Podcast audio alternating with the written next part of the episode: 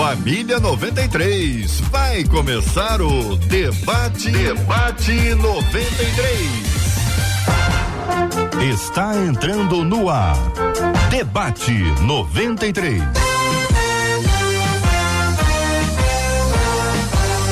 Realização 93 FM. Um oferecimento Pleno News. Notícias de verdade. Apresentação J.R. Vargas. Alô, meu irmão. Alô, minha irmã. Aqui fala J.R. Vargas. Estamos de volta, começando aqui mais uma super edição do nosso debate 93 de hoje, nessa sexta-feira, dia 24 de junho de 2022. Que a bênção do Senhor repouse sobre a sua vida, sua casa, sua família, sobre todos os seus, em nome de Jesus.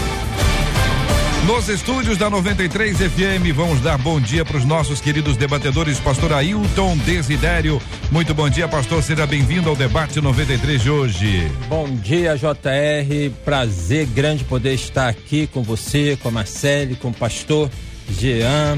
É uma alegria grande e com os ouvintes também esperamos que seja um debate muito bom e há de ser em nome de Jesus. Amém. Pastor Jean Max aqui também no estúdio da 93 FM. Bom dia, meu irmão, seja bem-vindo. Bom dia, JR. Bom dia, querido pastor Ailton Desidério. Bom dia, Marcela, nossos amados debatedores e ouvintes. É uma benção estar aqui. Muito bem. Estamos com a conexão com a dificuldadezinha pequena aqui para nós nos conectarmos aqui o querido pastor Francisco, que está lá na África do Sul, sempre com a sua presença abençoadora. A pastora Renata está subindo as escadas não sei se é as escadas da 93 ou de algum outro lugar, mas daqui a pouquinho ela estará com a gente aqui nos estúdios também da 93 FM. 93 FM. Muito bem, minha gente, nós vamos começar pensando sobre a misericórdia de Deus. E a pergunta que faz o nosso ouvinte, esse enquadramento nosso aqui, eu vou te dizer, vou lá de cá aqui. A misericórdia de Deus tem limite? É possível que o Senhor desista de uma pessoa se ela pecar muitas vezes? O pecado premeditado, ele pode ser perdoado? Existe algum pecado sem perdão?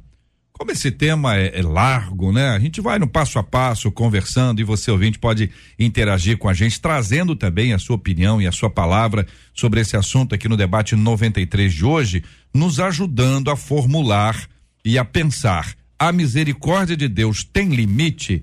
Querido pastor Ailton, pergunto inicialmente ao senhor. É, JR, a Bíblia fala, ah, Lamentações de Jeremias, que as misericórdias do Senhor se constituem na razão de nós não sermos destruídos e que elas se renovam a cada manhã. Meu pensamento uhum. alegórico, simbólico sobre isso é o seguinte: imagina que sempre ao final de um dia é, há um movimento do banco e aquele valor que você tinha para aquele dia foi zerado e ali quando vira uhum. entra a nova cota. Deus é bom, o tempo todo Deus é bom, a misericórdia do Senhor, portanto, biblicamente não tem fim, uhum. tá? Está dada aí para cada um de nós, muda o dia, tá lá, nova cota do sem Senhor. Limite. Sem limite, sem hum. limite algum. Pastor Gia Marques, o senhor concorda? A misericórdia de Deus tem limite, sim ou não? Bom dia, JR. Quer dizer, já dei bom dia, né? Uhum. É, a, a misericórdia do Senhor, bendita aí pelo pastor Ailton, ela se renova a cada manhã. E eu tenho uma frase que eu acho que dá para abrir a minha fala. Ela diz assim: ela não tem limite dentro dos seus limites. Tem, um, tem algumas situações em que nós nos colocamos fora desse limite. E uma vez fora desse limite, que não é, não é pela quantidade que se faz, mas pela qualidade do que se faz, a gente vai estender isso aqui hoje. Fora desse limite, ela não está à minha disposição. Uhum. Mas dentro desse limite, ela é ilimitável. E a gente pode explicar melhor aos poucos. Esse seria muito bom, porque em geral o pessoal diz assim: ó, paciência tem limite. Mas nós não estamos falando de paciência. paciência é. Nós estamos falando de misericórdia. Misericórdia é algo que eu e você podemos ter, nós podemos ser alvos, podemos tornar alguém alvo da nossa misericórdia, mas em nada se compara à misericórdia divina que tem uma singularidade absolutamente única, né? Então eu pergunto a você que está nos acompanhando, se na sua opinião a misericórdia de Deus tem limite ou não? Se ela chega uma hora que ela acaba. E a pergunta que segue vai ajudar a gente a explicar. É possível que o senhor desista de uma pessoa se ela pecar muitas vezes? E aí, pastor Giamax? Dessa vez eu começo com o senhor. é, então, nós temos um, um, exemplo clássico na Bíblia, que é o de Saul. Uhum. Tá lá no primeiro livro de Samuel, capítulo 16. Naquele, naquela situação, por incrível que pareça, ainda temos um homem, né, usando de misericórdia para com o rei, quando Deus havia desistido dele. É um, é um exemplo que está seguindo dentro desse nosso tema. Deus ele disse para Samuel: Até quando você vai ter dó de Saul, sendo que eu já desisti dele? Essa desistência é muito clara, tem a ver com a sua posição como rei, né? Deus havia desistido de manter Saul e a sua dinastia é, como herdeiros do trono do Messias, mas é uma maneira de Deus expressar que para Saul a misericórdia nesse sentido não estava mais disponível. Ele havia perdido essa oportunidade. Então, é, em questões como essa, e a gente analisando a história de Saul, a gente percebe que ele transgrediu contra a própria autoridade de Deus, com toda a consciência do mundo, é, claramente esclarecido do que estava fazendo, mesmo assim preferiu temer o homem do que temer a Deus. Então, daquela, daquele momento em diante, para a sua preservação do trono, não havia mais chance para ele. E assim, qualquer um de nós pode passar desse limite e ficar longe dessa misericórdia. Eu pergunto ao pastor Ailton Desidério, que trouxe para a gente na sua frase inicial de que Deus não tem, a misericórdia de Deus não tem limite. Uhum. Então, assim, por um raciocínio lógico, se a misericórdia de Deus não tem limite, Deus não desiste de ninguém, ainda que essa pessoa peque muitas vezes, ou não? Não, é dessa maneira. E aí, é, aqui fazendo um contraponto com o pastor Jean, é, no sentido de nós entendermos a Bíblia, né, hermeneuticamente e harmonicamente. Então Deus pode, ali no texto bíblico é, de Saul, é, desistiu dele no sentido de que a autoridade dada a ele para poder ser rei foi dada e ele não a exerceu bem. Nós podemos colocar isso à luz do Novo Testamento com a questão da parábola dos talentos. Foi dado um talento que não foi administrado e dele foi tomado o talento. Então, é, são oportunidades que Deus confere a cada um de nós, e isso não tem a ver com Deus desistir da pessoa, hum. não é? Deus não desiste da pessoa. E para que nós entendamos isso, nós temos é, que é, entender o processo de João capítulo 3, que é o novo nascimento de Nicodemos, tá? É necessário você nascer de novo, porque a relação com Cristo é um modo de pensamento. Gente, isso é tão profundo isso é tão significativo que a gente não dá conta. É um novo modo de pensamento. Por exemplo, para poder evidenciar que a misericórdia do Senhor não tem fim. Até quando se deve perdoar? A sete. Jesus falou não, a setenta vezes sete. O modo de pensamento humano, 70 vezes 7 já é um absurdo, certo? É 70 vezes 7 é um absurdo maior, mas é quantificável ok? É matematicamente quantificável. Esse é um modo de pensar humano. Nós classificamos, nós falamos, foi a primeira vez, foi a segunda vez, mas a terceira não tem. A terceira não existe, é um modo de pensar. No modo de pensar espiritual, é o amor de Deus é ilimitado. Uhum. Agora, as consequências não, gente. Uhum. As consequências, elas, elas existem. No texto bíblico de Gálatas, Paulo fala: é, tudo que o homem plantar, isto também ceifará. Então, aquilo que entendemos como, por exemplo, sendo Deus por vezes desistindo da pessoa, certo? Que não é, porque a misericórdia do Senhor não tem fim, é consequência dos atos desta pessoa. Exemplo, o ladrão da cruz. Ao final, ali, com tudo que ele tinha vida eh, feito, porque ali ele estava merecidamente, Jesus falou para ele: Hoje mesmo estarás comigo no paraíso. Ou seja, então dá conta da misericórdia do Senhor. Então a misericórdia do Senhor para o homem, para a pessoa.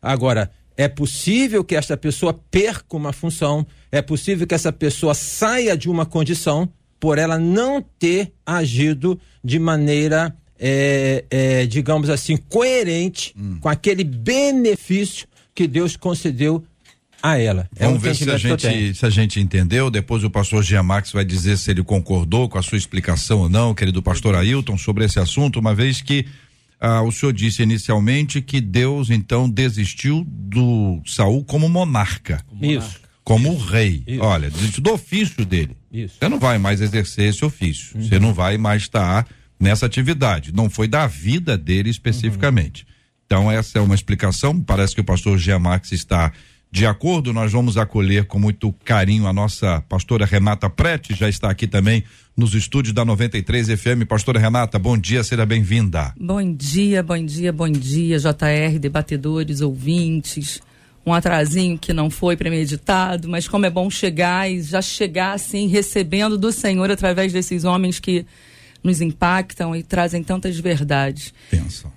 Muito bem, daqui a pouquinho vou trazer as perguntas para que a pastora participe conosco aqui interagindo. Marcela Bastos está falando com os nossos ouvintes e vai apresentar também todos os perfis que os nossos ouvintes podem interagir para falarem com a gente no debate 93 de hoje. Bom dia, JR, bom dia aos nossos amados debatedores, nossos queridos ouvintes que já estão ligados, por exemplo, lá na nossa página no Facebook.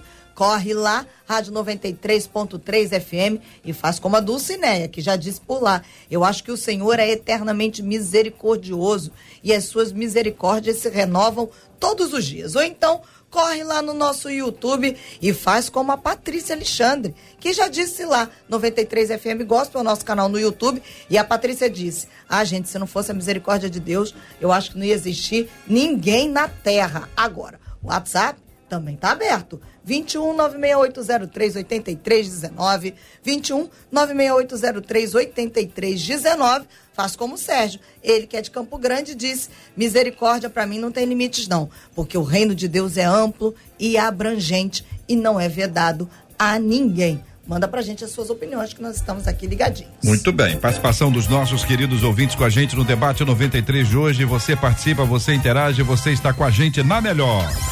Há muito tempo me envolveu nessa história de amor. 93 FM. Pastora Renata, a, a misericórdia de Deus tem limite? Foi uma pergunta que eu fiz aqui com base no texto que o nosso ouvinte enviou. Pergunta feita aos pastores que estão conosco hoje, ambos disseram que não. Não. Segundo, é possível que o senhor desista de uma pessoa se ela pecar muitas vezes? Aí o que diz a irmã sobre esse assunto? Na verdade, eu não sei, eu não peguei o iníciozinho aqui, mas não sei se a gente já chegou, a gente é ótimo, né? Já me coloquei nesse lugar. Se já falamos do reiterar desse lugar da, da escolha de permanecer nesse pecado porque, sem dúvida, esse amor do Senhor que faz com que essas misericórdias se renovem a cada dia sobre nós é algo que é inexplicável, não conseguimos mensurar em palavras, mas exatamente faz parte do atributo do Senhor. Mas o pecado, por sua vez, quando nós temos o um encontro com o Senhor Jesus, há uma mudança de rota, uma escolha de agradar ao Senhor e, e negar a nós mesmos. Então, efetivamente, eu creio que podemos, em algum momento, porque a palavra do Senhor nos leva a isso, é, nós podemos, em algum momento, termos uma, uma falha, mas ela não faz parte da nossa rotina. Nós temos alguns equívocos na nossa caminhada, mas ela não representa a nossa, o nosso DNA mais. Cada dia que passa, nós caminhamos com o Senhor e o nosso objetivo é a nossa santificação, porque parecemos mais com Ele. Então, não desejamos mais desagradá-lo. Tudo que antes não coadunava com a postura de um filho de Deus, hoje, como filho, escolhemos agradá-lo. Então, a permanência no pecado, esse pecado incontinente, como se isso fosse o desejo do nosso coração, isso não pode mais arder, isso não pode mais nos levar a esse lugar. Eu digo que a escolha pelo pecado, é, até nós encontrarmos o Senhor, sequer sabíamos que era pecado. Aquilo era inerente à nossa pessoa. Mas quando encontramos com a verdade, tudo aquilo que antes era, era natural para você, é, ele, ele simplesmente toma um lugar que não te pertence mais. Então, como é bom como é bom escolher pelo Senhor, como é bom escolher parecer com Ele, como é bom escolher cada dia mais é demonstrar os frutos do arrependimento e ter uma nova postura e uma nova conduta de vida. A gente está vivendo a realidade desse encontro com a misericórdia de Deus que o texto nos traz. Também a gente é confrontado com a prática do pecado, porque ela também está sendo apresentada aqui nesse texto para a gente entender. Existem pessoas que parecem ah, aprisionadas ao pecado de forma geral, mas há alguns pecados de forma específica. Aquilo que, em geral, ah, pregadores chamam de pecado de estimação, que é ali alimentado, que está ali fortalecido. Por exemplo, uma pessoa está é, é, tá aprisionada pela pornografia. Então essa pessoa acaba vendo, assiste, lê, busca, recebe, envia, tudo isso aí está é, tá alimentando o processo pornográfico na, na sua mente, alimentando esse vício, essa dependência que há com o pecado, aí citando este especificamente. Poderiam ser outros, maledicência, a pessoa sempre fala sobre a vida de outro alguém com esse outro alguém ausente, e aí gosta de ouvir também, às vezes troca. Ó, tem uma aqui, você me dá outra, a gente troca aqui e faz a fofoca e isso vai alimentando a pessoa. Por que que isso acontece com alguns? Porque dá a impressão que o pecado, em alguns casos, é invencível. A impressão que dá. E a expressão é essa, é mais forte do que eu. Queria que vocês ajudassem os nossos ouvintes que estão passando por esse tipo de tribulação. que tem vocês a dizer sobre esse assunto? Ah, o que eu tenho a dizer é que a luta é constante, não é? A luta é da vida toda você pode ganhar um round e pode em seguida perder um outro round, mas levanta e continua lutando, é da vida toda. Isso está claro nas cartas de Paulo, isso aparece então citando Paulo, é, 2 Coríntios capítulo 12, isso está claro quando Paulo fala em Gálatas é, da, da, da carne que luta contra o espírito, do espírito que luta contra a carne. Isso está claro na carta de Paulo, quando ele fala aos Efésios que devemos nos revestir da armadura de Deus. A luta é constante, a luta é da vida toda, entendeu? É, não é uma coisa que a gente alcança uma condição onde nós estamos é, é, invulneráveis. E o próprio Senhor Jesus, ele já é, a, havia alertado os discípulos sobre isso no Getsemane, quando ele falou: vigiai e orai para que não entreis em tentação. Interessante que ali estava o Senhor Jesus é, sofrendo angústia daquele momento crucial, que seria a, a, a morte dele na cruz. O que, que seria a tentação? ali é a desistência, é a tentação ali é, é, o desacreditar, a tentação é o de não esperançar, de entregar os pontos nessa nesse momento em que nós vivemos sobre esse clima tão ruim. Então isso também é, é, é da ordem de poder a, ah, inibir a nossa mente. Então que eu posso dizer, JR, nesse sentido é o seguinte: a luta é constante. Quem acha que está numa posição que alcançou, que dominou, está uhum. totalmente equivocado. Entendeu? Tem que estar tá o tempo todo. E a graça e a misericórdia do Senhor, ela não está condicionada a isso. Entendeu? Ela não está condicionada, ela está condicionada Entendi. a quem Deus é. Pastor, Deus é amor e graça e misericórdia. Pastor Jean Max, a pessoa que está com, com. está aprisionada é, é, a, a, gente só para imaginar a cena, para ilustrar, uma pessoa andando, segurando uma cordinha, um cachorrinho ao lado com uma, como é que chama aquele negócio? Coleira. Coleira, coleira, tá, tá ali. Então você imagina essa cena, essa cena é fácil, comum. Então imagine que você está andando pela rua com um pecado que está ali. Ou seja, você leva ele para passear, você leva ele para se alimentar, você leva ele para fazer suas necessidades você o fortalece. Pra tomar banho, né? Leva lá no da pet comida. shop, da comidinha. Essa é a ilustração, pastor Jean. É, então, nós já somos inclinados ao pecado. O pecado corrompeu a natureza divina em nossas vidas e nós já somos inclinados. Quem está inclinado é porque para cair não dá trabalho para ninguém, né? Além disso, nós estamos vivendo num mundo que jaz no maligno, um ambiente preparado para fortalecer as nossas decisões pelo mal. Quando eu descubro um Deus como o Deus de Israel e decido viver para ele, como bem disse o pastor Desidério, eu vou lutar diariamente contra essa inclinação. Paulo recomenda isso quando escreve aos Romanos no capítulo 8, dizendo: Andai em espírito, e não cumprireis a, as concupiscências da carne. Por quê? Porque elas já existem, elas sempre existirão. E enquanto o nosso corpo não for glorificado, nós vamos desejar naturalmente o pecado em vez da vontade divina. Então eu só eu só substituo o pecado pela vontade divina por consciência. Porque sirvo a Deus o meu, com o meu culto racional. Então é uma luta diária, constante, que eu preciso manter a, o meu foco nessa batalha. Primeiro, eu preciso tentar identificar quais são essas fraquezas para não acontecer o que a pastora Renata disse, para não alimentar essas fraquezas. Porque alguém já ilustrou muitos anos atrás que é como se fossem dois cachorros, né? E você decide qual deles você alimenta, se você alimenta o seu espírito ou se você alimenta a sua carne. E isso, isso segue uma regra básica diária, que é a da decisão a minha escolha soberana de dizer eu prefiro me manter em Deus. Eu prefiro a vontade de Deus. Paulo disse assim, eu uso muito essa expressão, ele diz eu esmurro o meu corpo para não ser condenado naquilo que prego. Paulo sabia que o corpo estava apontando ele para um lado, mas ele combatia a vontade do seu próprio corpo para fazer a vontade de Deus. Eu acho que essa é uma guerra que não vai acabar, eu tenho que ter consciência dela. Pastora Renata. Esse tema é um tema tão, tão atual porque todos os dias nós, independente de onde estamos, nós realmente somos colocados em, em numa prova de, de, dessa escolha do que você escolhe viver e como você escolhe viver.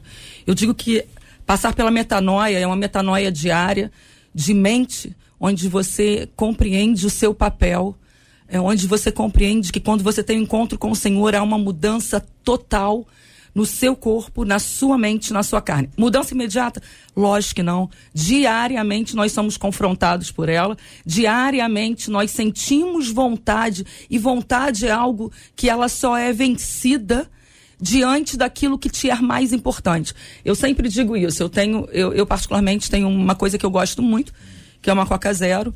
E eu sei que não me faz bem, tenho plena consciência. Então, por favor, você aí que está me assistindo, se gosta também, faça como eu. Dá um jeito de tentar abrir mão disso. Mas a, a, eu, era, era, assim, ah, mas eu gosto. Não faz tão mal assim, não faz tão mal assim. Até que eu peguei um resultado de um exame e a taxa de sódio no meu sangue estava muito alta. Aí eu falei, bom, faz mal sim. E é como se eu entendo. Para muitos, talvez não fosse algo que efetivamente trouxesse comprometimento. Para mim, hoje, existem coisas que para o outro talvez não seja, mas me traz um comprometimento com algo que é não, o Senhor, meu templo, meu corpo é o templo do Espírito Santo, não está agradando a Ele, se não estou cuidando bem da minha saúde. Então, quando a gente compreende que o pecado é algo que nos rodeia, mas quando escolhemos agradar o Senhor, e o pastor Jean trouxe isso com, uma, com brilhantismo, a, a, a escolha, a decisão, nos faz realmente deixar o outro lá sentir fome. O cachorrinho, espero é. que morra. Né? É, e aí eu falo, a minha carne ela precisa morrer diariamente. E morrer diariamente, quando eu consigo fazer isso, eu imagino, porque eu, eu sou dessas, eu, eu gosto de trazer uma questão um pouco romanceada, eu imagino o Senhor sorrindo para mim, sabe? Aquele sorriso assim de uau! mais um dia, mais uma vitória. Não, né? E a gente tem que permanecer nesse dia, né? O, o, levantar, a gente tem que buscar isso aí porque o caía do homem. Agora, a terceira etapa proposta aqui pelo nosso ouvinte é, é o pecado premeditado. Ele pode ser perdoado? Ah, eu preciso que vocês nos ajudem a responder, porque a gente já sabe qual é o pecado que não tem perdão. Depois vocês vão discorrer sobre esse assunto, claro. Mas o premeditado é aquele plano feito, né? Que é aquela questão que vai sendo elaborada, desenvolvida, alimentada, até que ele é executado. E aí você tem um parâmetro que é o evangelho de Cristo, quando diz que quando você pensa, você já pecou. Então, a, a dúvida que eu apresento aos queridos irmãos é se o pecado premeditado ele só se torna pecado quando ele é executado, ou a construção, ou seja, a premeditação, planejamento dele já é pecado. Três microfones abertos. Meu Deus. É, eu estava lendo aqui em Jeremias, capítulo 5, versos 5 e 7, o Senhor diz que eles, conhecendo o caminho do Senhor, decidiram, né, decidiram claramente multiplicar as suas transgressões. Então, tem uma consciência clara sobre a vontade de Deus. É, e mesmo com essa consciência clara acerca da vontade de Deus, eles decidiram multiplicar as suas transgressões. Aí Deus faz uma pergunta no verso 7. Sabendo disso, eu os perdoaria? Eu não os castigaria? No capítulo 15, ele volta a esse tema e ele diz que não perdoaria, né?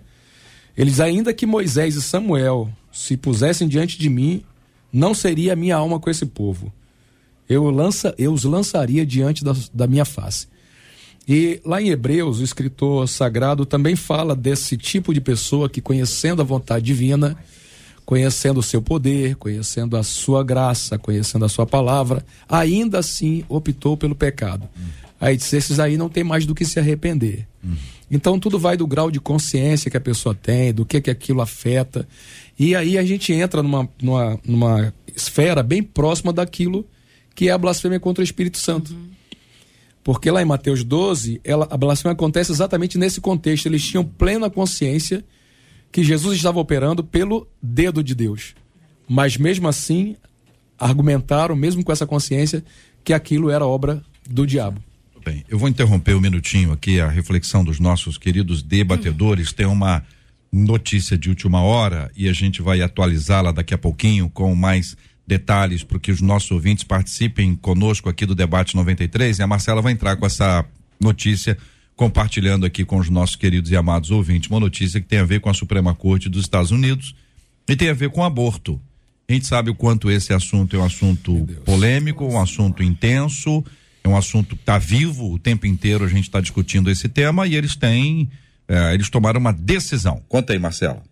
Suprema Corte dos Estados Unidos acabou de derrubar a decisão que vai, que garante o direito ao aborto para quem está acompanhando. Eles estão é, numa guerra ao longo das últimas semanas, inclusive muitos membros da Suprema Corte sendo ameaçados por aqueles que são, né, pró-aborto e agora acabou de derrubar essa decisão que garante aí o direito das mulheres a abortar no país. Daqui um pouquinho a gente volta com mais informações a respeito dessa decisão da Suprema Corte americana. Muito bem.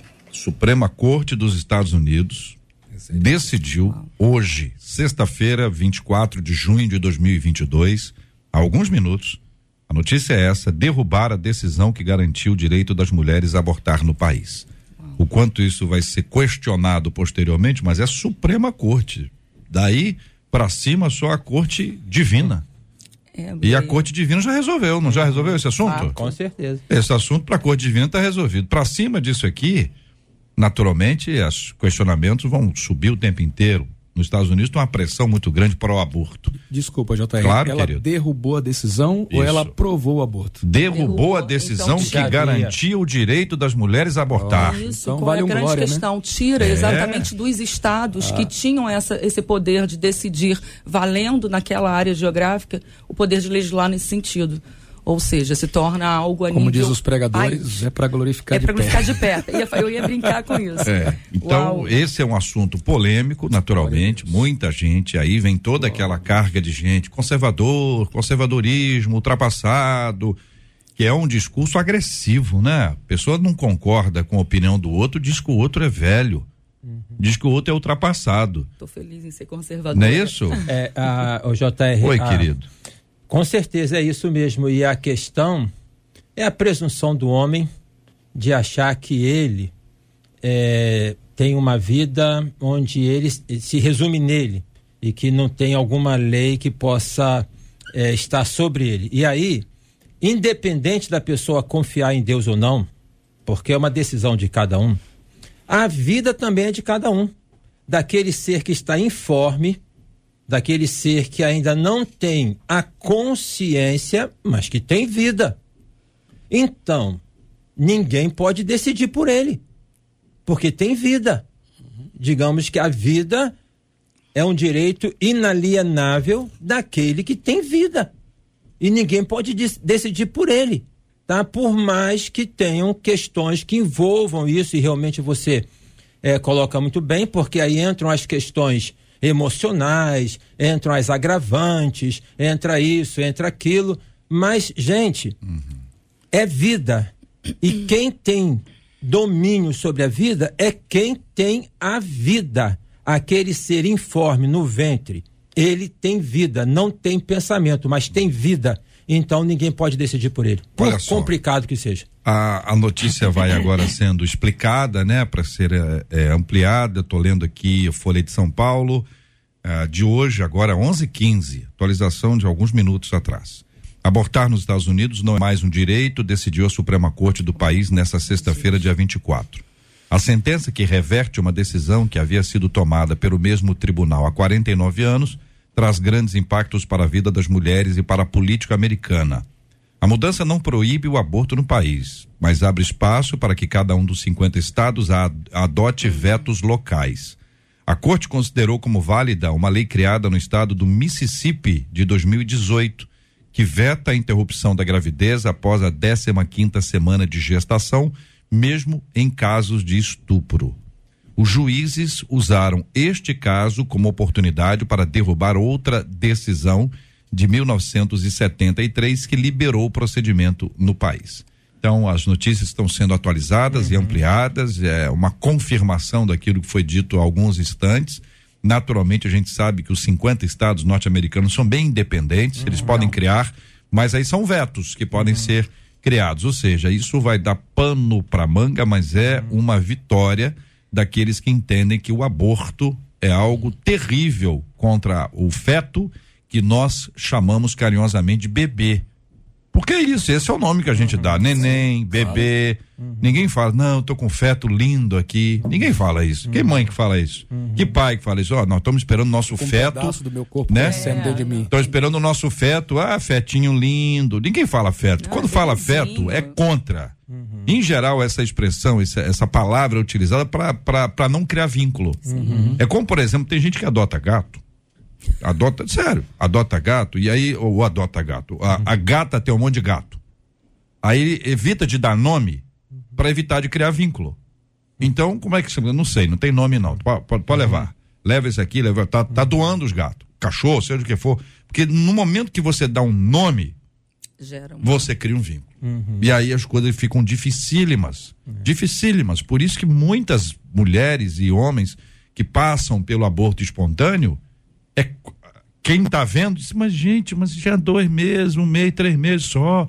Para que esse apego todo? Porque olha o vínculo que tem, cria nome, conta a história, imagina o futuro. Fez o quarto. Então não é, não é feto que a gente chama. É. A gente J... chama de bebê. É, JR, a, nós perdemos, a minha esposa abortou nos três, quatro meses, né? E foi uma situação muito complicada, um aborto espontâneo. Muito complicado. Imagina quando é uma questão assim da provocação. E aí, eu repito, gente, não é uma questão de opinião minha, de opinião sua. é vida. E quem tem direito à vida é quem tem vida. E aquele ser que ali está, ele tem vida. E ninguém pode decidir por ele, tá? Por mais que as situações em torno possam levar a, a, a algumas discussões para lá e para cá emocionais. É. Mas basicamente é isso, é vida. E se for levar isso a, a, a, além, nós vamos chegar à compreensão de que eu tenho vida. Ah, mas eu posso decidir sobre a minha vida, ok. Mas essa vida que eu tenho aí é uma questão de uma compreensão espiritual? Ela não é minha, ela me foi dada graciosamente. Então nem eu tenho condições ou teria de poder fazer isso. É. Há cerca de dois meses atrás, a minha filha perdeu um bebê.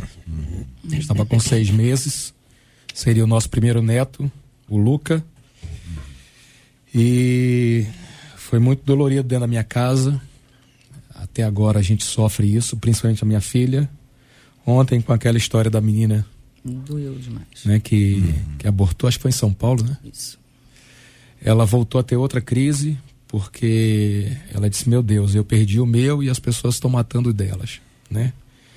Então, não tem como você achar que isso é natural e que esse é um direito que as pessoas têm sobre as outras. O direito sobre a vida, como disse o pastor Desidério aqui, está nas mãos de Deus. Nem a minha eu tenho direito de tirar. Eu já disse algumas vezes que não foi uma nem duas vezes que eu desejei morrer.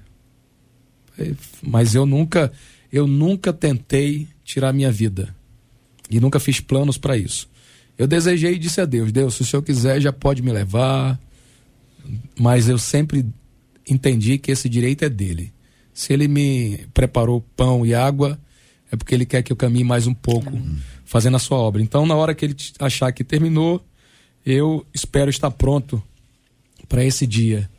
Então, eu louvo a Deus pela decisão da Suprema Corte e tomara que isso se reproduza em todo o planeta. Veja, vocês devem ter acompanhado, pastora Renata, a manifestação de um grupo, não sei quantas mulheres eram, dentro de um culto religioso. Uhum.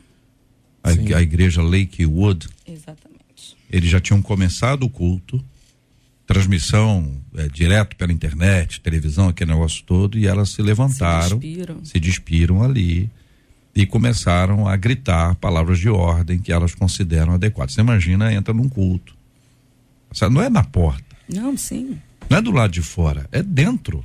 É dentro ali, dentro do culto, rolando o culto.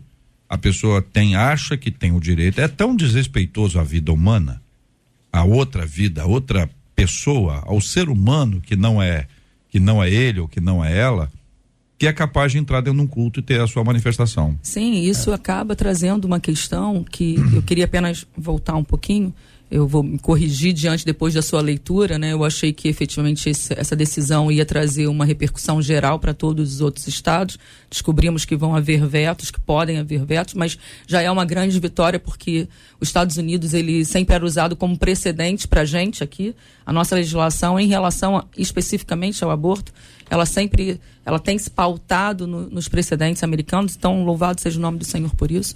Mas quando mulheres como essa adentram o nosso o templo e começam efetivamente a, a, a desferir palavras de ódio e aquilo que acreditam, meu corpo, minhas regras, e se despem, nos expõe, inclusive, a uma outra questão, como retirá-las dali de uma forma sem, sem adotarmos medidas que também sejam entendidas como, como é, silenciá-las, né? Eu não sei se vocês viram, ontem foi publicado, no, se eu não me engano, no Instagram, umas imagens de umas mulheres... Uhum. É, ela ferindo a sua própria barriga, não sei se vocês viram, aquilo foi agressivo demais, e ela tirava e começava a esquartejar o feto e bebia o hipoteticamente, uhum. o sangue desse feto.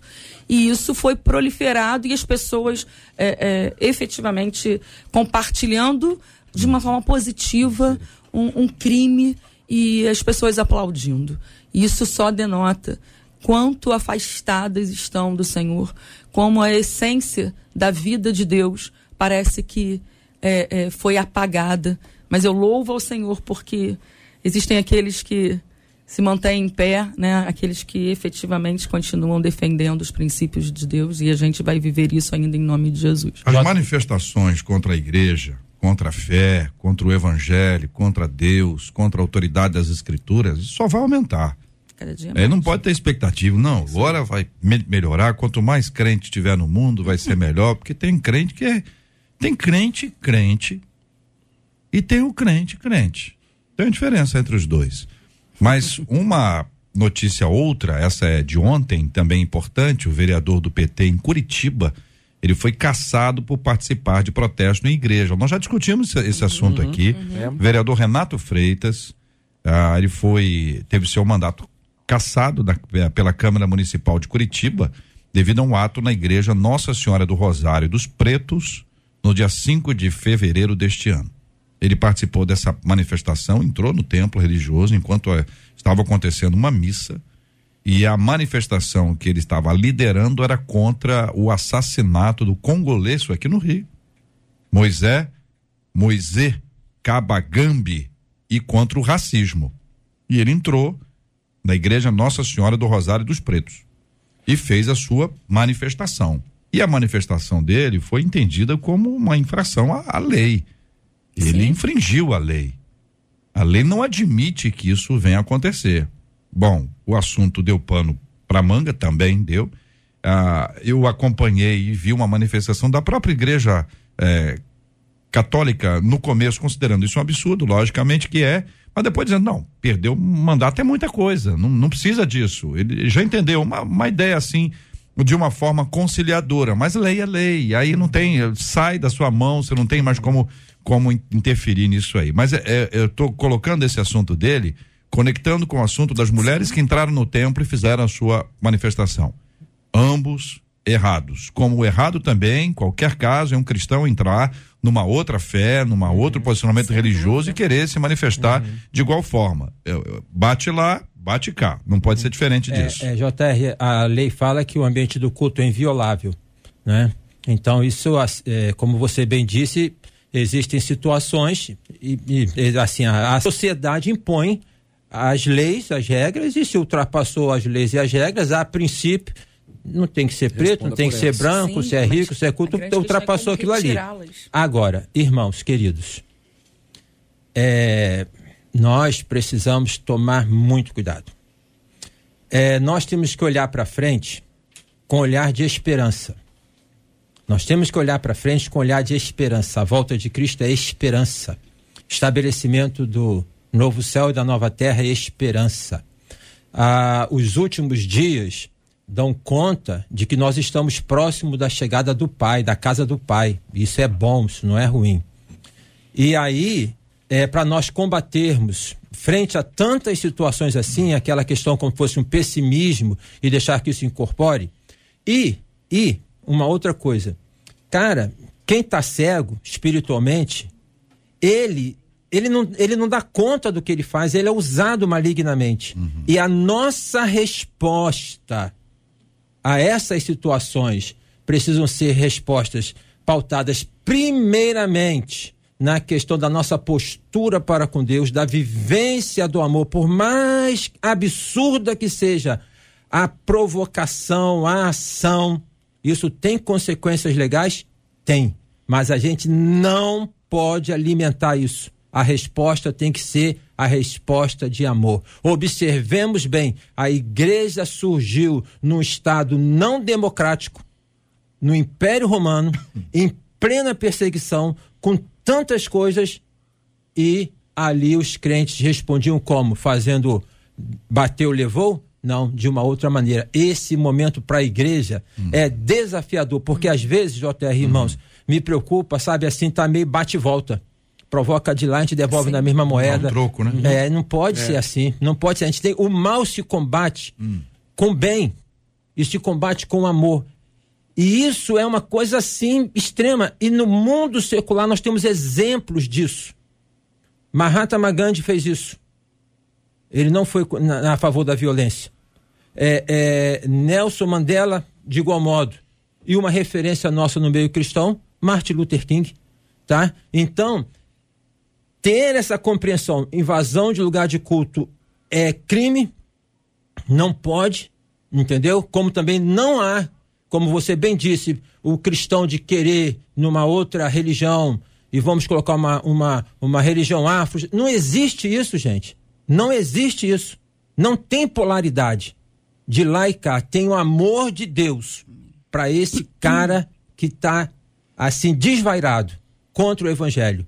E nós precisamos ter isso em mente, porque também de outro lado está criando uma polarização que essa polarização é jogo do capeta. O que, que o nosso ouvinte está achando desse assunto, desses assuntos todos? Nós tivemos aqui essa entrada desse tema novo que envolve a questão do aborto nos Estados Unidos, a questão da Suprema Corte.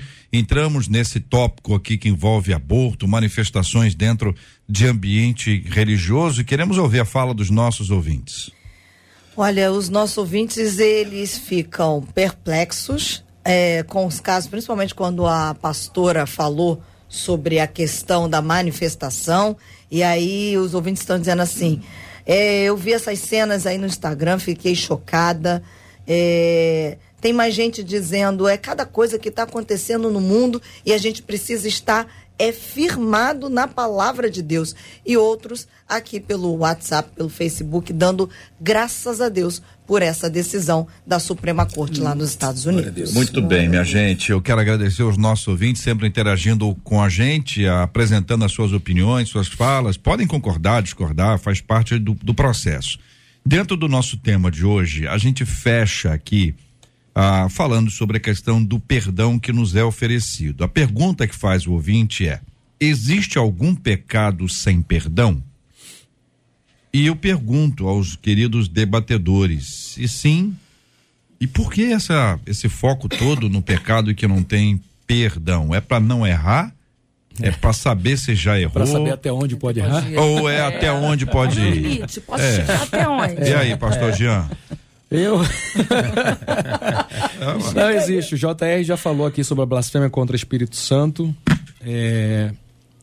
Bem próximo disso, nós temos outras questões que a Bíblia mostra né, esse limite, por exemplo, desafiar conscientemente a autoridade divina. O maior exemplo de que tem pecado que não tem perdão é o próprio Satanás. Ele está eternamente reprovado diante de Deus e não tem mais direito à misericórdia. E nós, todos os dias, estamos sendo convocados ao arrependimento. O Salmo 51, ele é muito tremendo porque nele o salmista Davi, ele diz assim, ó, eu vou ler porque fica melhor. Tem misericórdia de mim, ó Deus, segundo a sua benignidade, apaga as minhas transgressões, segundo a multidão das tuas misericórdias. Lava-me completamente da minha iniquidade e ficarei puro do meu pecado, porque eu conheço as minhas transgressões e o meu pecado está sempre diante de mim. No verso 10 ele diz: Cria em mim um coração puro, renova em mim um espírito reto, não me lance fora da tua presença e não retires de mim o teu Espírito Santo. No 12: Torna a dar-me a alegria da tua salvação e sustém-me com o espírito voluntário. No verso 17, ele fecha esse assunto, na minha opinião, dizendo na parte B: Há um coração quebrantado e contrito, Deus não desprezará. Algumas pessoas se perguntam se elas já pecaram a ponto de estarem fora da misericórdia de Deus. E aí eu quero aproveitar para deixar um pouquinho mais claro a, a, objeção que eu fiz aqui no início da palavra pastor Ailton, por quê? Porque a misericórdia de Deus se renova a cada manhã. Uhum. E se eu ainda me preocupo com ela, é porque eu estou ao alcance dessa misericórdia. Né? E eu não tenho intenções de fugir dessa misericórdia. Se eu não tenho intenções de fugir dessa misericórdia, significa que o Espírito de Deus ainda peleja por mim né, ainda tenta me convencer de uma mudança. Então, num outro debate que tivemos aqui sobre oração, eu disse: Deus está disposto a ouvir todas as orações. É interesse de Deus ouvir a sua oração e também é, encontrar em ti, para dar aquele sorriso gostoso que a pastora Renata falou que espera ver em Deus, de aprovação, um coração quebrantado e contrito. Deus te receberá. Então, não julgue todos os irmãos que estão nos ouvindo e preocupados com esse tema essa preocupação já é um ato da graça de Deus. É o Senhor chamando você para perto, tá bom? Eu sei que você não tem intenção de blasfemar contra o Espírito Santo, de se colocar fora da misericórdia divina. Então, isso é a prova real que você está dentro dela. Aproveite. Muito bem. Então, a pessoa que está preocupada se ela pecou contra o Espírito Santo, quer dizer que ela não pecou contra o Espírito Santo. Porque se ela tivesse pecado contra o Espírito Santo, ela não pensaria não isso. pensaria mais nisso. É isso. Isso aí. Então tá claro. Aí a pessoa fica na dúvida assim, tudo bem. Mas o que é pecar contra o Espírito Santo? Vamos ver se os queridos de, de, debatedores estão de acordo. O que é blasfêmia? A pessoa é. blasfemou. Porque, gente, que blasfema o tempo inteiro. Uhum. Jogou pedra na cruz, que é as expressões que a gente utiliza. Então, assim, essa contra o Espírito Santo. JR, ah, mais uma vez a questão de nos atermos ao contexto bíblico. Né? O que a Bíblia diz ah, da blasfêmia contra o Espírito Santo, o que a Bíblia diz que aquele que diz que o Espírito é anátema, o que, que significa pecar contra o Espírito Santo nesse sentido que não há arrependimento? É negar a ação do Espírito Santo, que significa negar a ação de Deus. É isso. É isso, a pessoa que nega ela nega a existência de Deus, ela nega, não, é? não aceita o plano de Deus revelado na pessoa do Senhor Jesus, que é o propósito eterno de Deus, tá? Ela nega, isso é pecar contra o Espírito Santo, é negar a ação, a soberania do Espírito Santo na vida, é não entregar a vida ao Senhor Jesus.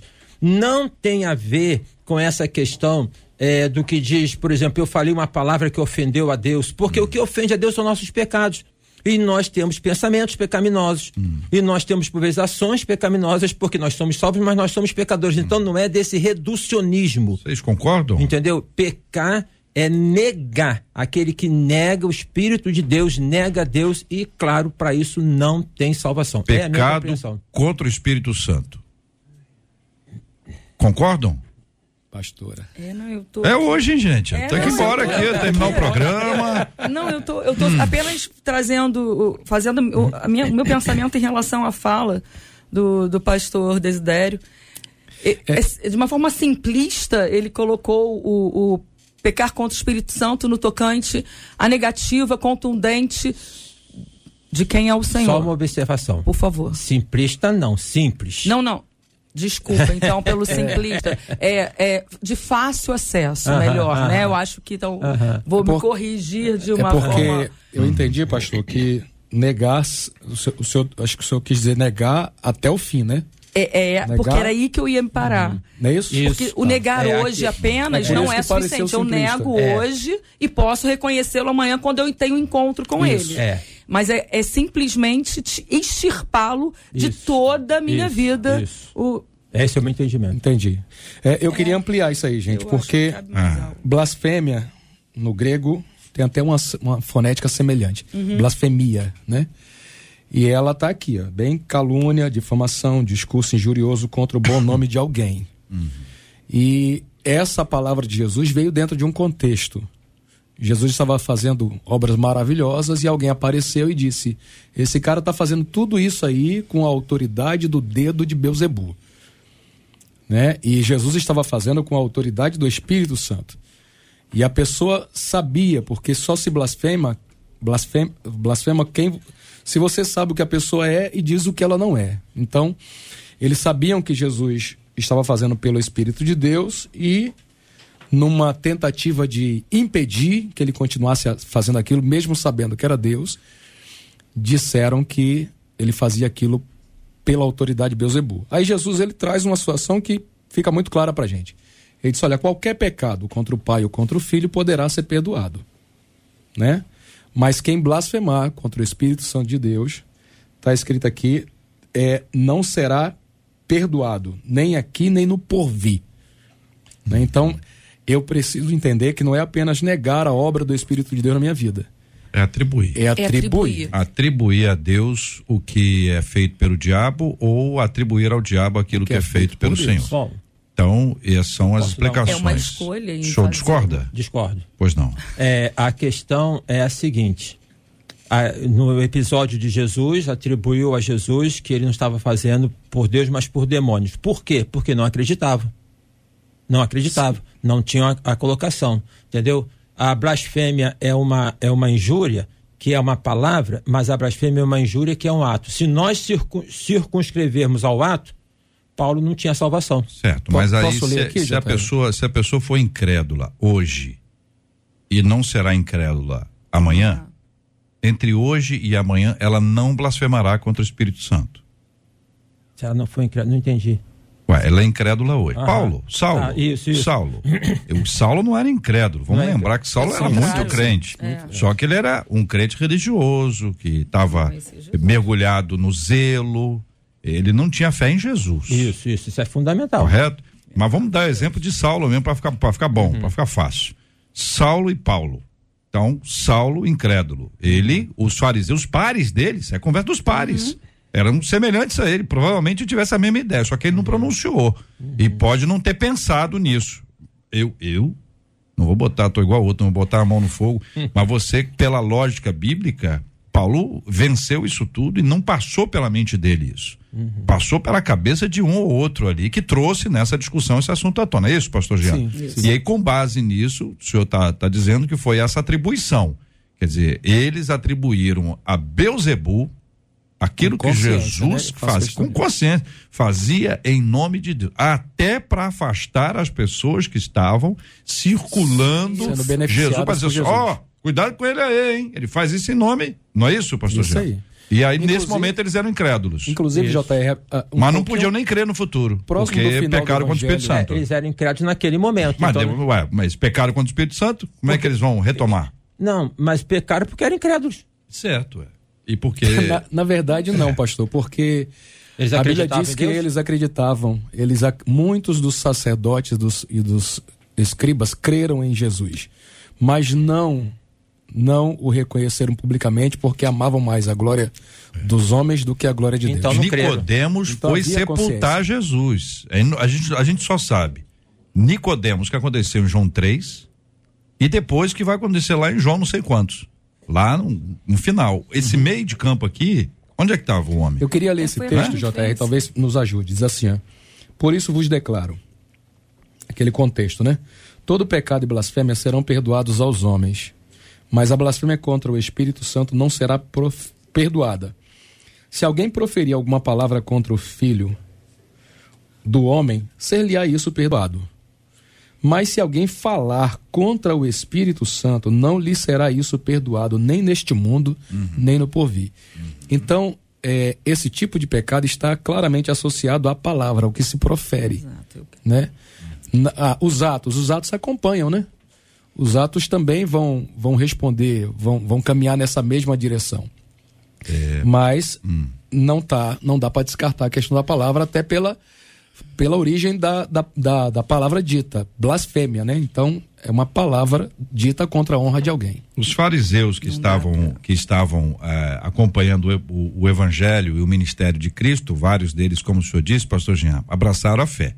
E nós temos dentre eles o próprio apóstolo Paulo, que era um Isso deles. um deles. A gente vê essas histórias, o Jairo, Nicodemos, né, outros que vão se apresentando e outros que não têm nome, que foram alcançados. Então, essa ideia é que aí está, e aí eu leio para vocês Atos dos Apóstolos, capítulo 2, versículos 12 e 13, para perguntar: isso é blasfêmia?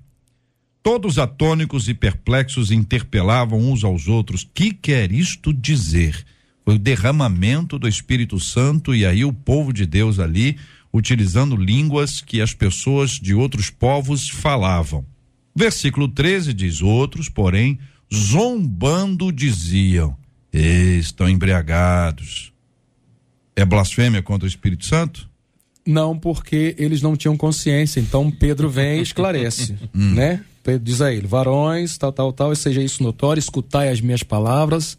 Então ele ainda se, se dispõe a esclarecer e diz, eles não estão cheios de mosto, como muitos estão dizendo. Concordam? Ele esclarece e eles creem. Hã? Eu discordo, pastor Jean, sabe por quê? Pode discordar, mas sem É, é, não, assim, é, é, no final do debate a- e o tema é bem legal pra Isso gente conversar, né? É, o que que acontece? Uma coisa são eles falando, outra coisa é Pedro explicando.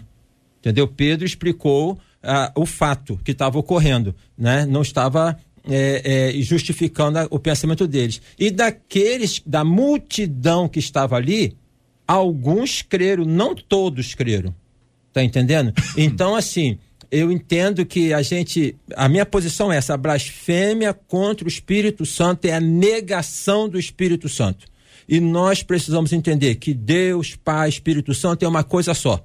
Então não tem como negar o Espírito Santo e não negar o Senhor Jesus. Deixa eu perguntar uma coisa a vocês. Estamos lá, nós estamos lá assistindo lá, eh, derramamento do Espírito Santo. Estamos lá em Atos 2, beleza? Beleza. E aí alguém diz: o que está acontecendo ali? Será que eles estão bêbados? É uma coisa. A outra coisa é esse, esse pessoal está todo bêbado. Estão dizendo que isso é coisa de Deus? Não é. É bebedice. Estão embriagados. Tem uma, é uma coisa são de- são coisas São diferentes. diferentes. Muito bem, tá aí para você que acompanha o debate 93, para você pensar juntamente com os nossos doces e amados debatedores que resolvem eh, divergir na última hora, né? Mas muito bem.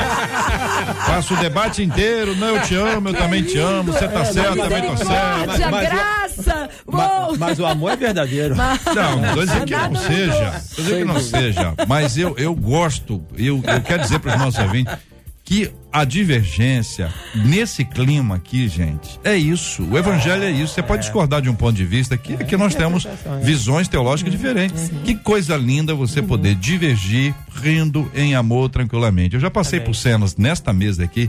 Essa mesa é a mesma, tá na hora de mudar essa mesa. Essa mesa tá muito antiga. Essa, aqui essa, também. essa mesa tem pelo menos duas Ó, décadas. recado, é, recado tá dado. Rapaz, e era uma brigaiada, eu não podia discordar de nada. Bom dia, bom dia por quê? O que, que houve aqui? Aí começava a discussão. Que Já tá tive a oportunidade de fechar o microfone, porque a discussão era tão grande que as pessoas não paravam. Então eu fechava o microfone. Pode discutir à vontade. Pode discutir à vontade. Todos os microfones estão fechados e tal. Aí quando a pessoa Agora acalmava, estreito, né? Tá voltava. a gente, né? É. Mas você já fechou meu Naquela microfone. época era, era quente, quente, quente. Muito bem, já fechei seu microfone, mas o senhor precisou. Vai ter sido por algum motivo muito justo. Vou começar me despedindo do senhor, então, para o senhor ficar mais calmo. Meu querido pastor Ailton Desidério, amigo querido e abençoado, pastor da Primeira Igreja Batista no Lins. Deus abençoe, obrigado, meu irmão. JR, meu amigão, Deus abençoe. Prazer estar aqui com você, Marcele, pastor eh, Jean, pastora Renata, irmãos, amigos. É gostoso compartilhar dessa palavra gostosa que é o Evangelho. Quero enviar aqui um abração para dois amigos Hum. que me abençoaram aí eh, nesse nesses últimos dias. Pastor Heber Silva, meu colega de seminário, ou seja, amigo há 35 anos. Meu Deus. Heber Silva e o Coronel Martins. Um abração para vocês. Muito obrigado. Pastora Renata Prete, da Comunidade Livre em Icaraí. Muito obrigado, pastora. Ah, como é bom aqui estar aqui com vocês, aprender, rir. Eu digo que esse momento aqui, eu acho que quem não assiste não tem noção de como é bom, como é gracioso, como a gente recebe. E eu queria deixar o meu abraço muito específico para Malu, que eu acabei de saber aqui que foi internada. Ela é uma bebezinha que tem um ano e que haja a graça do Senhor sobre a vida dela, sobre os seus pais. Saibam que o Senhor, Ele é aquele que faz milagres e nós Amém. cremos nisso. Dinho, Amém. fique bem. Malu, seja restaurada em nome de Jesus. Muito obrigado, querido pastor Jean Max, do Centro de Convenções da Assembleia de Deus em São Cristóvão. Obrigado, JR. Deus abençoe. É um prazer estar aqui. Um beijão para minha esposa, pastora Misilene. Um beijão para nossa igreja, Assembleia de Deus Rio, ali no campo de São Cristóvão. E queria aproveitar para convidar os queridos irmãos para estarem conosco na próxima terça-feira à noite. Vamos receber o apóstolo Jefferson Neto, lá dos Estados Unidos. É uma das maiores autoridades em avivamento dos nossos dias e vai ser uma noite muito especial. Eu queria dizer a você, JR, que estamos sendo ouvidos lá na Tunísia hoje. Tunísia. Uma cristiana está nos acompanhando da Tunísia. Tem um povo ali de São Paulo também, São José dos Campos, nos acompanhando. E é uma alegria ter essa audiência toda acompanhando a 93 FM. Alô, Tunísia. Deus abençoe, meus queridos irmãos aí. Marcela Bastos, muito obrigado. Nós encerramos aqui, JR, com uma das nossas ouvintes pelo YouTube dizendo assim: que debate, foi uma sincronia vinda do alto e ainda faço um destaque pelo WhatsApp de uma das nossas ouvintes que não deixou o nomezinho, mas falou assim: esse debate foi da parte de Deus para mim hoje, porque eu estava me questionando sobre as misericórdias do Senhor com relação à minha vida e ela diz: muito obrigada pelas palavras liberadas. Graças a Deus. Ouvinte nossa dizendo em um tempo de um tempo que celebra os influenciadores, eu me questiono com algumas coisas. Qual realmente é o poder de uma influência? Todos estamos sujeitos às influências ou tem gente que não é influenciado por nada? Qual o papel do cristão em um tempo de influência e influenciadores? Esses e outros assuntos, minha gente, estarão nesta segunda-feira, se Deus quiser, a partir das 11 horas da manhã, em mais uma super edição do nosso Debate 93. Nós vamos orar, Pastor Giamax, ore conosco, por favor. Nós vamos apresentar diante de Deus os temas sobre os quais nós conversamos hoje. A bênção da misericórdia, a bênção do perdão. Pense no perdão, busque o perdão de Deus. Agora lembre-se, você é perdoado para perdoar para se perdoar e para perdoar a quem te ofendeu. É um ciclo maravilhoso de graça, de misericórdia. Agora pense se fosse para dar o troco. Você é agredido, aí o ciclo é: você foi agredido, então você agrede. Já imaginou se fosse assim? Não ia sobrar ninguém para contar a história. Mas pela graça do Senhor, o Evangelho chegou ao planeta para nos preservar, para nos conservar e para nos dar a oportunidade de uma vida nova na presença do Senhor. Vamos orar pela cura dos enfermos, pelo consolo aos corações enlutados, pelos nossos preciosos ouvintes que nos acompanham. Senhor nosso Deus, em nome de Jesus Cristo, nos apresentamos a Ti para rogar mais uma vez por Tua misericórdia. Nós sabemos que não somos dignos e a simples existência dela já é um ato de graça em nosso favor. Que todos os irmãos que nos ouviram, meu Senhor, possam com sabedoria aproveitar essa misericórdia a cada dia para se manterem caminhando em tua presença, se aproximando cada vez mais do trono da graça. Peço, Senhor, de forma específica pela vida da bebezinha, da Malu, que foi internada, que precisa, meu Senhor, de um milagre.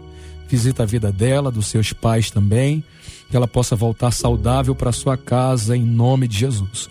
Oro pela irmã Cristiane lá na Tunísia, que está precisando de um milagre, está precisando da interferência do Senhor para que ela possa voltar a essa nação. Usa de bondade, Senhor. E que os, que os que agora estão enlutados, sofrendo pela perda de um ente querido, sejam curados pelo consolo do Espírito do Senhor. Abençoe também os encarcerados, os que agora estão internados nos hospitais, que haja cura, que o Senhor continue abençoando, meu Senhor, as consciências de todas as mamães que estão grávidas para que elas entendam, meu Senhor, que estão carregando um milagre dentro de si. E não abram mão da gravidez, lutem pela preservação dos seus filhinhos, dos seus bebezinhos, até que eles venham à luz e conheçam, meu Senhor, esse, essa vida também. Essas coisas nós oramos para que, em nome de Jesus, todos possam ser salvos quando aquele grande dia chegar. Amém. Que Deus te abençoe. Você acabou de ouvir Debate 93.